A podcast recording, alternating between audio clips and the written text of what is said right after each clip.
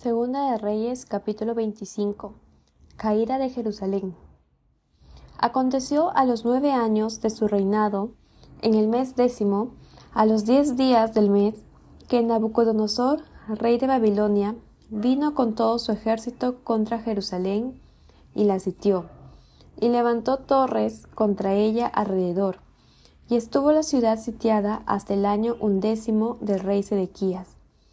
A los nueve días del cuarto mes prevaleció el hambre en la ciudad hasta que no hubo pan para el pueblo de la tierra.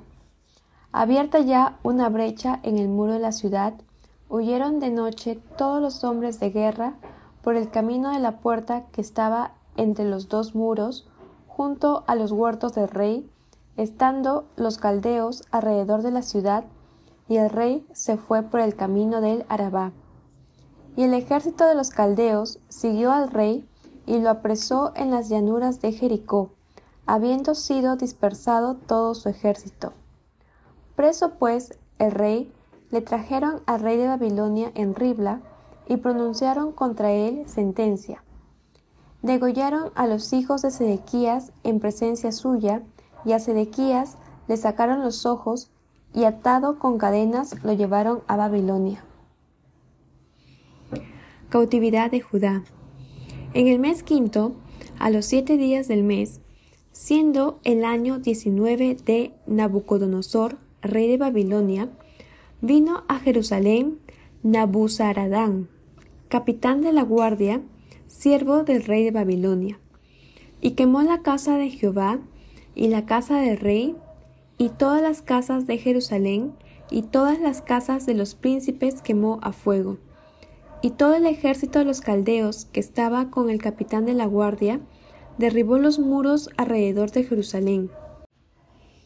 Y a los del pueblo que habían quedado en la ciudad, a los que habían pasado al rey de Babilonia, y a los que habían quedado de la gente común, los llevó cautivos Nabuzaradán, capitán de la guardia. Mas de los pobres de la tierra dejó Nabuzaradán, capitán de la guardia, para que labrasen las viñas y la tierra. Y quebraron los caldeos las columnas de bronce que estaban en la casa de Jehová, y las basas y el mar de bronce que estaba en la casa de Jehová, y llevaron el bronce a Babilonia. Llevaron también los calderos, las paletas, las despabiladeras, los cucharones y todos los utensilios de bronce con que ministraban incensarios, cuencos, los de oro en oro y los de plata en plata. Todo lo llevó el capitán de la guardia. Las dos columnas, un mar y las basas que Salomón había hecho para la casa de Jehová, no fue posible pesar todo esto. La altura de una columna era de dieciocho codos y tenía encima un capitel de bronce. La altura del capitel era de tres codos y sobre el capitel había una red y granadas alrededor, todo de bronce. E igual labor había en la otra columna con su red. Tomó entonces el capitán de la guardia al primer sacerdote Seraías, al segundo sacerdote Sofonías y tres guardas de la vajilla.